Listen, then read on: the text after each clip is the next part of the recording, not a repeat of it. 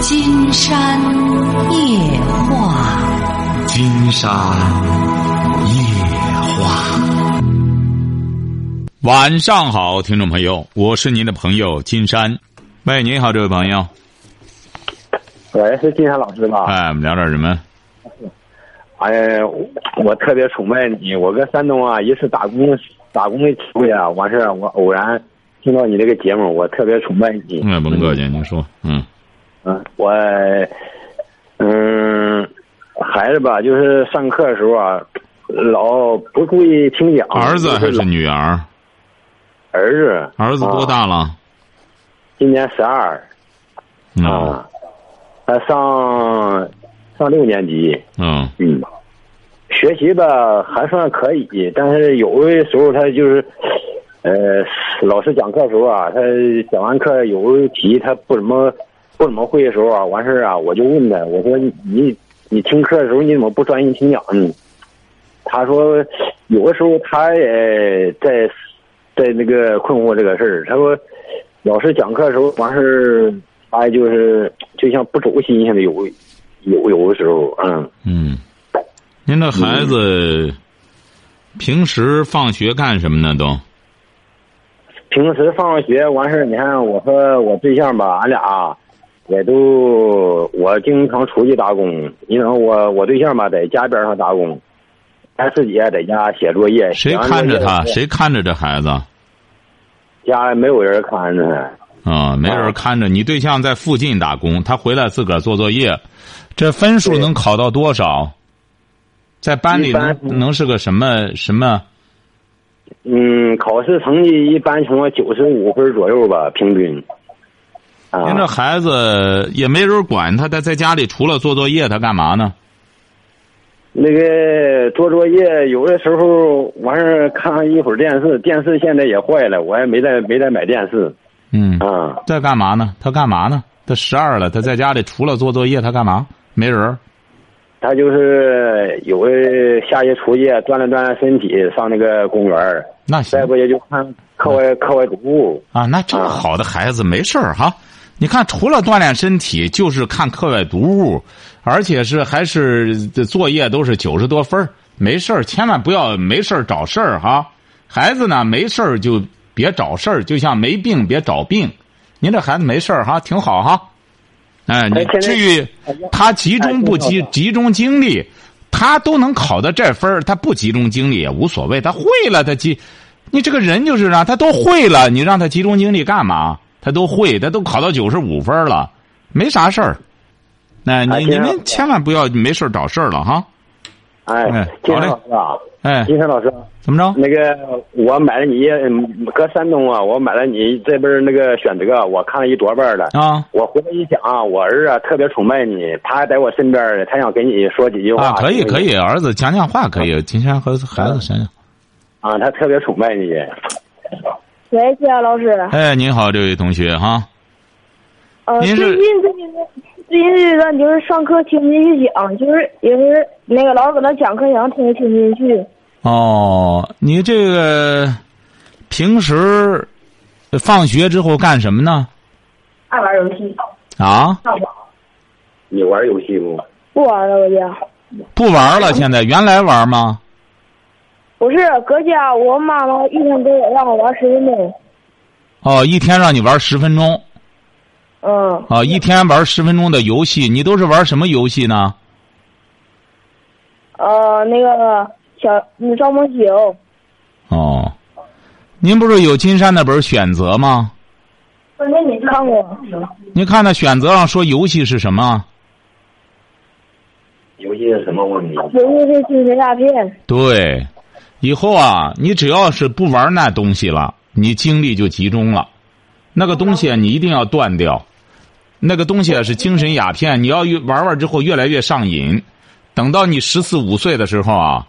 他现在黄赌毒啊，都对你好使了。你现在要想将来有很好的前程，这位同学，你就要自己把这个断掉。你妈让你玩，你也别玩，那个东西不是好东西，晓得吧？不是金山老师啊，那我这戒不掉啊。对呀，这不这才是关键问题。你爸爸呢没说实话。你看这位同学，你要是真正的想改好的话，你既然和金山对话了，你就要坚决改掉这个。你现在觉着精力不集中，你再待上一年，你就学不进去了。你现在才小学五年级、六年级，还早着呢，还得上初中什么的。你只要再玩那个东西，你将来你这学，你初中都毕不了业，晓得吧？那你这个事儿戒掉的话，你爸妈不管你，你就得自个儿想办法戒掉，就和抽大烟一样，抽吸吸毒品的，你知道这个吸毒品的他戒不掉怎么办吗？最后。呃，最后他会那个身体就是消瘦，然后他不是身体，公安局就得把他弄起来强制戒毒，晓得吧？哦。哎，像你这个精神鸦片，现在没人管，你就得自个儿听了金山的节目，知道这精神鸦片了，你就不能再鼓捣这东西了，再鼓捣这个就把你自个儿给害了，晓得吧？哦。哎，努力一把吧，试试要能戒掉呢，随时给金山通话哈。行，哎，好嘞，好，再见哈。瞧见了吗？这父母就不说实话，你这个你怎么弄呢？你瞪着俩眼不说实话，你说这是糊弄谁的孩子呢？这不在糊弄自个儿的孩子吗？这这锻炼锻炼身体，看课外健康的书，就是不提每天玩十分钟的游戏。你说这个，你说这也是当爹的。喂，你好，这位朋友。哎，你好，金山老师。哎，我们聊点什么？很荣幸和你讲话，我信号好吗？啊，信号挺好。嗯，好的。呃，现在有几个问题想跟你咨询一下。嗯。嗯，就我现在吧是做个小买卖，我今年二十六了。嗯。嗯，然后我现在也结婚了，然后我现在就是，以后是打工还是接着干这小买卖？嗯，你干什么小买卖？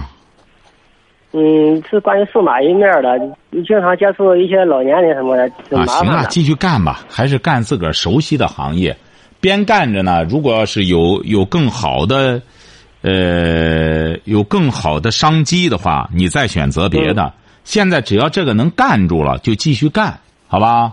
嗯，能干住吧？现在就是也不如前两年了，挺挺难的。现在干的。那你就是在干的过程中，如果要是有挣钱更多的、更合适的。你可以再选择别的。嗯，就是说相相比较来说的话，打工还是不如这个干小买卖比较强，是吧？不是，你哪一个挣钱多，你干哪一个。你要是打工挣钱多，你就打工。你把有一份工，哎，打工的话，呃，挣钱多。你这干小买卖一个月多少钱啊？嗯，现在挺少的，一个月能有三千两千都不错了。啊，你要打工的话，也就这个钱。打工恐怕。还没有别的伸缩性，那个你就是坚持每天上班，也就挣这个钱。对，对我就是打工的话吧，就是主要是死工资，然后这个自己干的话，有时候三千两千，有时候对对对对对对，哪个月也会好点。很好哈，好，祝你成功哈，好嘞哈。喂，你好，这位朋友。啊，金山老师你好。哎，我们聊点什么？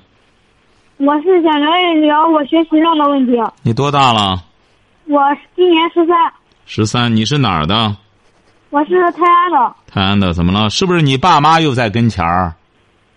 嗯。你看，就这种当爹妈的孩子不听话，挑唆孩子给金山打个电话，能解决什么问题呢？怎么着了你？你有什么问题啊，这位同学？嗯，就是这一段时间，我的我在心上面心也就存在着抵触学习和抵触老师的心理。你上初一吗？初二。上初二了。啊。哦，就是抵触学习啊。啊。你抵触学习，你想干什么呢，这位同学？我想的就是不愿。啊，你比如说，你不愿意学习，你想干什么？你才十三岁。嗯，我现在想喂一些小动物。你想干嘛？养小动物。养小动物。嗯。养小动物干嘛呢？嗯，我从小就有这些喜爱，但是从我开始正式上了初中之后，我是住校生，所以我没有时间来喂养。我的爸妈就把我这些个之前的喜好都给我垄断了一样。这位同学啊，金山告诉你啊，如果要是你不愿读书，你想养小动物的话，你起码也得把这个初中读完，晓得吧？晓得了。哎，你把初中读完了之后，你就完成了国家规定要求你必须完成的义务教育，这个是法定的。你像你这么小的个小朋友，你必须得接受义务教育，完成义务教育，你才有资格去干别的事儿。要不然的话，你就是一个少年文盲，晓得吧？知道了。哎，你必须得去完成这个义务教育哈！祝你成功，嗯这位同学哈。好，谢哎，好，再见哈。嗯，金山就觉得我们现在很多父母啊，孩子简直都成了活祖宗了，不敢说一句话，然后就是让金山说两句，然后就供着孩子，这这个不好使哈。金山觉得，你要是金山的热心听众，金山不想害你。要害你可那金山就整天装模作样，好让孩子来吧，孩子好好学习学习，阿门，是不是啊？这还是办节目吗？那真金山真成主持神了，一句话孩子都听了。你最终你要记住了，管孩子离不开你父母。你要说，父母我不敢动他一下，你金山老师你说他两句吧，我说他他他就给我发火，这个谁也管不了哈。喂，你好，这位朋友。哎，你你好，金山老师。哎，我们聊点什么？是金山老师吗？是的，啊，金山老师，我有嗯、这么一个问题想请教一下。说我的孩子啊，他呢今年呢上高一，这次呢儿子还是女儿？儿子还是呃女女儿？女儿，女儿，高一啊这啊？次考试啊高一，他这次考试成绩呢，呃不是很理想，但是他在班里是班长，我就感觉怎么班长，呃考的成绩怎么不是，好像不是很这么理想。考了多少名啊？考了多少名？他在班里，呃怎么说成绩好像不是公布的是吧？他女儿跟我说的是好像是。考的不是很好，考了多少名？所谓的不公布，他也是公布，十十，他好像是说的十十多名。十多名就可以。十多名，这个学习就是这样。你比如说，学习他有的时候，这个金山也不赞成我们有些朋友非得总是在一二名上、一两名上，就是你呢，就是考个十多名左右。你这个女儿，她有的时候她当班长，全面发展，可能班里事稍微多点儿，她这牵扯点精力。她既然知道干什么了，再去努力不就得了吗？现在才是高中，没必要有压力哈。这个没必要有压力。你是哪儿的？我是沈门济南的。哎，你不要对孩子太苛刻了哈。给女儿说呢，就是没关系，下次在考的时候分析一下问题出在哪里，然后再再想办法努力就成了哈。这不，这这这算不上问题哈。不要有不要有什么包袱哈。我感觉好像是，班长就应该是，呃，是吧？出类拔萃的，是吧？你这是就是你这感觉不对哈。你不要对孩子要求这么苛刻。你这女儿就挺优秀了，她本身当班长呢，她还能够在这样考上十多名。你呀，不要，金山就觉得我们很多父母啊，千万不要这样。你这会变相的让人觉得你是在炫耀。你就给朋友、同事说起来都不要这样，悄悄没声的给孩子说就成了。女儿没关系，你才高一。金山老师也说了，然后你再分析一下，以后呢再集中精力再干什么一下就上去就行了。这这这没没没必要再去追究这事儿了哈，晓得了吗？是的，金山老师，我我也很明白，但是我感觉就是好像是，你作为一个班长，你如果不是，呃，比您是干嘛的？不是，您是干嘛的？我我倒无所谓。不是不是不是，这问你问你很重要。你这当妈的，你既然这么严格要求，还你是干嘛的？我是说心里话吧，金山老师，我呢就是做生意，就是一一多半的时时间啊，是呃当父母的是，呃现在孩子好像是我不是很在他身边，但但是呢，都是他姥姥啊，多半时间陪伴他，但是我呢，就是感觉就是对孩孩子来说，他平时成绩还是不错的。我感觉就是，既然当了个这个班长是吧？你不能说是我的我的我说的，他不是不听，就是不不说，就是出现这么个呃问题。他指定不和你不和你交流啊！你光想要他那个行头拿出来之后给别人炫耀了，孩子不会和你交流的。你记住了哈，想要孩子的和你交流，尤其是你呢又忙于生意，没大有时间和他干什么，不要这样无端的挑剔。实际上，金山给您说的目的就是让你啊做母亲一定要记住了。给孩子可以指出问题，但你要无端的挑剔。现在这些孩子啊，都很聪明，也很懂得事理。你要无端的挑剔，他顶多就是处于对你一个家长的尊重，他不会和你犯话的。金山这私下里告诉你一种智慧，你得搞清楚这一点。你谈问题得谈到点子上，你如果也谈不到点子上。孩子说白了也会小瞧你的，晓得吧？嗯，听明白了吗？哎，你自自己静下来好好想想哈，千万不要无端的挑剔哈。对孩子好，你孩子能这样已经很优秀了，说明你这做母亲的也不错。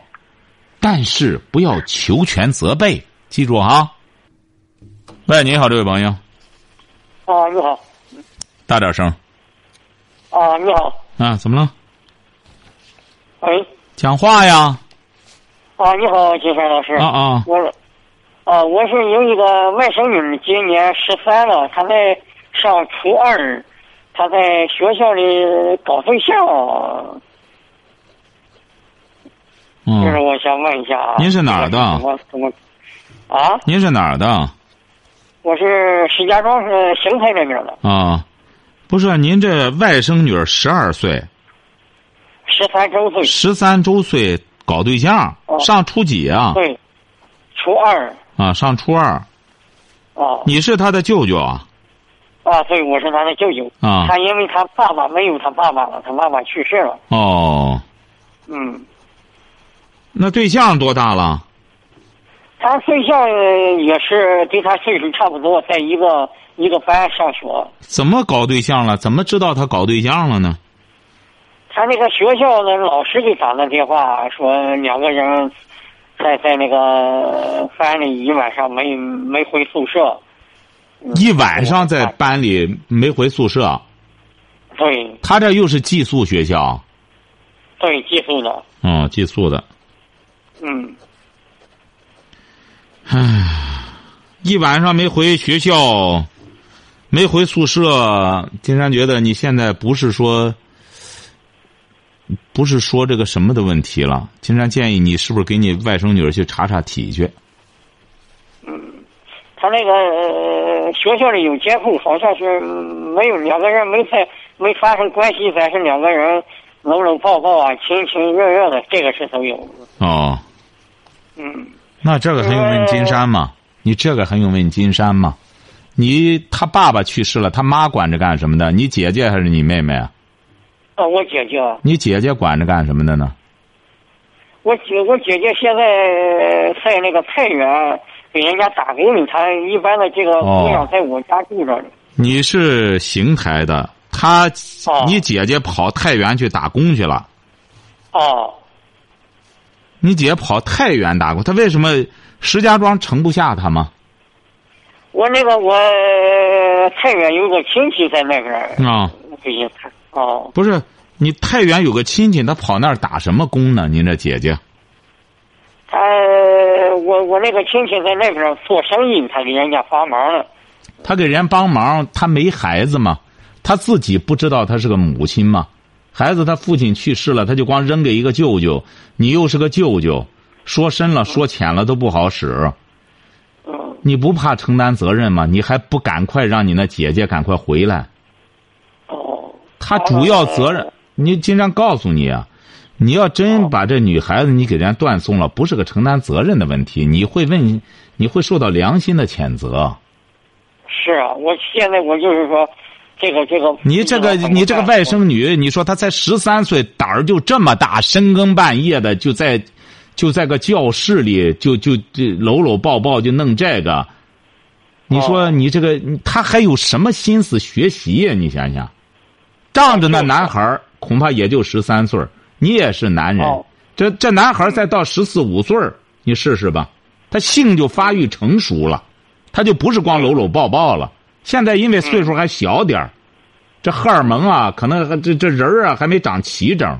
再有上一年，现在这男孩子发育就成熟了。你这你这外甥女儿可发育成熟了，十三岁。哦。哎，你再待上一年的话，恐怕就就麻大烦了。最好的办法，把你姐姐叫回来。你作为一个弟弟，让他尽他做母亲的职责。他别一个人挺轻省的，在太原吃喝玩乐，挣俩钱儿，闺女往你这儿一扔，省大心了。隔三差五给你寄俩钱儿，这可是责任。哦。嗯。就说这个这个事，就说呃，怎么去管理比较好啊？就说这个什么？就说他这个问题怎么？怎么解决比较合适啊？你有孩子吗？我我有我有个姑娘，比她大一岁，十五了。那你的闺女不是你的闺女十五岁？金山倒想冒昧的问问你，要是您的女儿遇到这种情况，你会怎么着呢？一个十五岁的小姑娘，深更半夜和个男孩子在在在教室里搂搂抱抱，您会怎么样呢？就是我现在很头疼这个问题啊。要是您女儿，你会怎么样？嗯，现在就是我这，你看我就是这个没有什么很好的办法。那金山觉得你你干脆吧，你自个儿的闺女你都管不了，你别管人的闺女，你把人家闺女就误人子弟了。子不教，父之过，这个你还不晓得这个道理吗？应该怎么教育孩子不知道吗？孩子不学好。这个孩子不学好，你爹妈不管，最终到社会上去，国家可得管。公检法管着干什么的？他就是管这些不学好的。你你像他这个吧，第一次老师给我们打了电话，弄回我把他接回来以后，就是说也咱也骂了，也给他让他写保证书，什么都写了。然后他到学校上了一天，然后他。那个那个小男孩就回回家没上学，他就偷偷的给人家打电话，问人家怎么上学没没来上。你怎么管呀？你你你到现在，金山发现你，说实话，你姐每个月给你寄多少钱啊？不是我姐，我说我还我姐没给我送钱，我姐挺困难的。不是你怎么办呀？她困难什么呀？她就这么一个小闺女，她又不管。你想一想，你这个闺女，你再你这个外甥女，你再管她干什么？她和那小男孩跑了，你怎么办？就是我现在就是说，说不知道怎么办。你不知道怎么办？你为什么不把孩子交给人家他妈呢？嗯，他妈妈，你看他妈也也没有挣钱的路，我我再去。他妈挣钱干嘛呀？他妈要挣这么多钱干什么啊？他他们他家没钱，他还有他要钱干嘛呢？不是不是，他要钱干什么呀？他妈想要钱。嗯，他他家里有个哥哥还没结婚呢。他家有什么？他家里一个还有一个男孩没结婚呢，到结婚的年龄了。谁有个男孩？你姐姐还有个儿啊？啊，对，我姐还有个儿子呢。你姐那儿子多大了？儿子是二十二了。那儿子干嘛了？儿子跟他一块儿都在那个太原给人家打工呢。也就是说，他在那边打工，赶快挣钱，给他儿子想找对象，是不是啊？哦，对。他儿子，您您这个外甥，他上学上到什么时候啊？我外甥上初中毕业了。初中毕业了吗？啊，毕业了。啊，你姐姐是多大岁数了？我姐四十四了。你给他说了这个了吗？他闺女谈对象。我给他说了，他今天回来了，他回来。啊，他怎么着呢？他他怎么着，他也把女儿好打，也也也，他也说别让他上学了。我说孩子这么小，不上学怎么弄？嗯，不让上学，跟着他一块儿到太原打工去啊？嗯，他没说打工，我我在家，我这边呃家里吧也有个厂子，我就让他在厂子里给我帮忙。我说他太小，你让他小孩上学。嗯，哎呦，说这个，你说是，你姐姐呢？现在你姐姐在哪里啊？我姐在那个屋里，我们没我打电话，呃嗯，他们他没没他不知道，我我给你。你为什么不让他知道呢？金山觉得你能听金山的节目，你能给金山打电话，你怎么不把这个告诉你姐姐，让她也了解这种信息，让她慢慢明白女人应该怎么做，母亲应该怎么做？我姐吧，你看她不是，她就是说脑子啊什么的，不是太太对这个社会各方面的事，她不是太懂。那你为什么不让她懂呢？她才四十四岁，她又不是多老了。你做弟弟的，你真正关心你姐姐。金山不是讲过吗？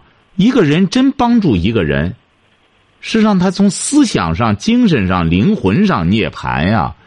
你这样让你姐姐和个糊涂蛋一样，他这样忙活的结果，你姐姐能挣多少钱呀？能给他儿子，能给你外甥买媳妇来？您这个，您不听听这些事儿，让你姐姐明白明白。你说你这样，你姐姐就在那豁出命来，他也给他儿买不了媳妇来呀。反过来，要他你这个外甥要自己开始努力，自己开始使劲的话，他甭说找媳妇，他就找俩媳妇钱也也也也有这本事啊。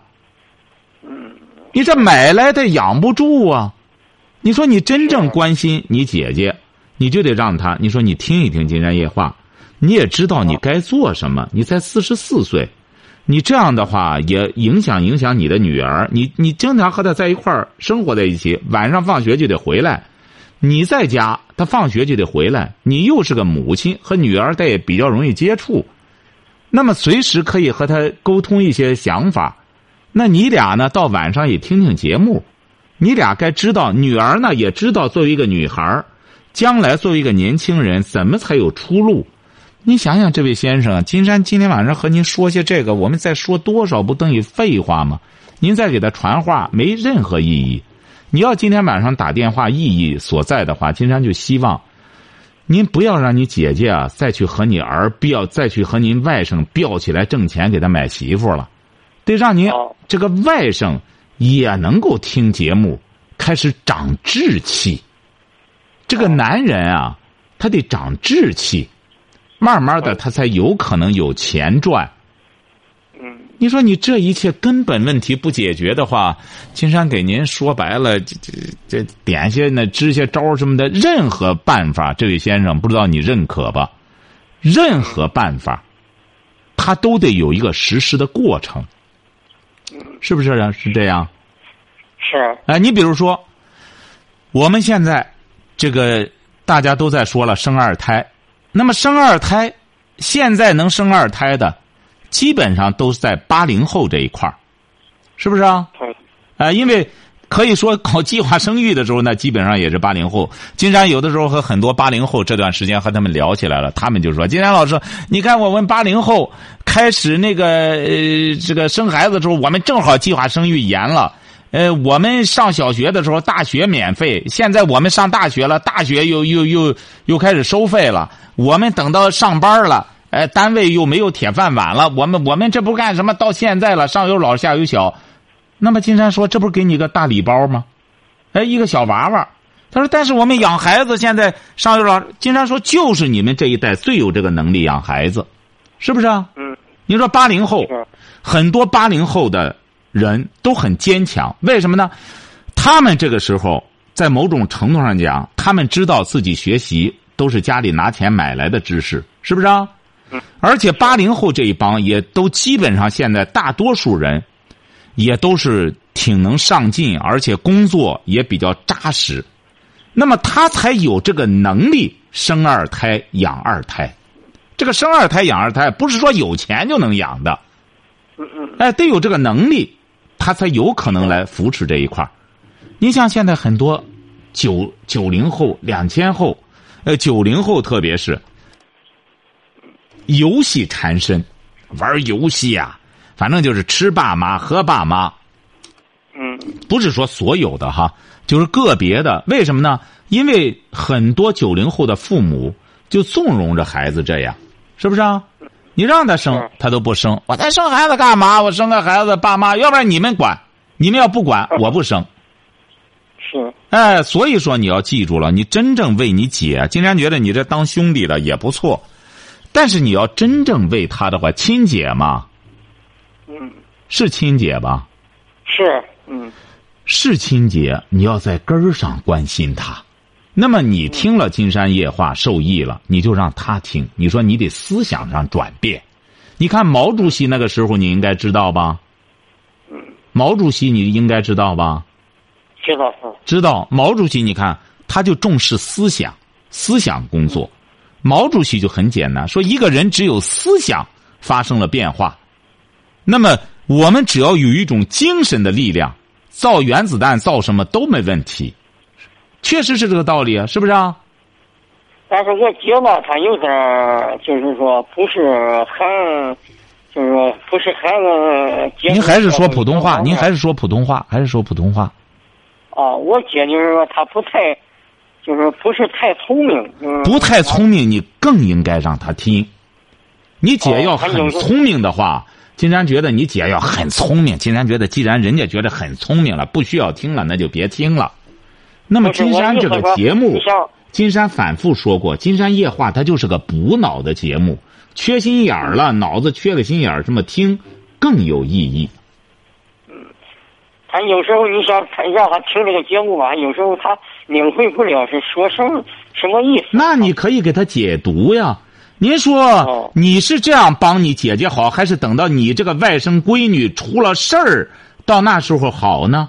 你姐要理解不了金山这种语言，她要再理解不了的话，你就帮着她解解释啊、解读啊，嗯嗯。是。这个道理吧？是。哎，所以说，金山给你的办法就是不要让你姐再回去了，先在这边管好这个小闺女。这个女孩子就是这样，一旦一脚踩空了之后，女孩子学了坏，再回正道的话，难度比男孩子更更更大，晓得吧？现在现在也学校里也不让他把他开除了，也不让他回学校上学了。那当然，人家学校，嗯你甭说小学，那时候广播学院的时候，有一对，你男生女生多好，很优秀，都上大四了，在在晚上，在在教室里办事儿，同学一举报了，学校立马开除了，你这多丢人的事儿！你想你在任何国家说白了都不允许。这个教室是干什么的？这是很圣洁的一个地方。你跑这儿来，一个男的，一个女的干苟且之事儿，能行吗？你高粱地里可以，玉米地里可以，你到教室，人家这么多同学，这么神圣的个地方，你跑这儿来办事儿？你广院那个就这样，同学就举报了，你算怎么回事儿呢？他俩在个教室里呢办事儿，嗯哎，你这个事儿你只能让你这个小闺女儿不行的话，赶快转个别的学，然后让你姐瞪起眼来开始管他，起码把初中读完，再说别的。嗯你这个事儿，这个的确很难办了。你这很难办，你想一次就能解决吗？这种事儿，人家学校都把他开除了。嗯嗯，还有什么问题？哦，没有了。哎，就让你姐姐要听节目啊！你要真是好弟弟，不让他再去干什么了，让他管好他闺女，好吧？好，好嘞，你姐姐要有问题，让你姐姐可以直接给金山打电话，嗯，好，好？吧？哎，好嘞好，再见哈。嗯哎好，好了。好，今天晚上金山就和朋友们聊到这儿。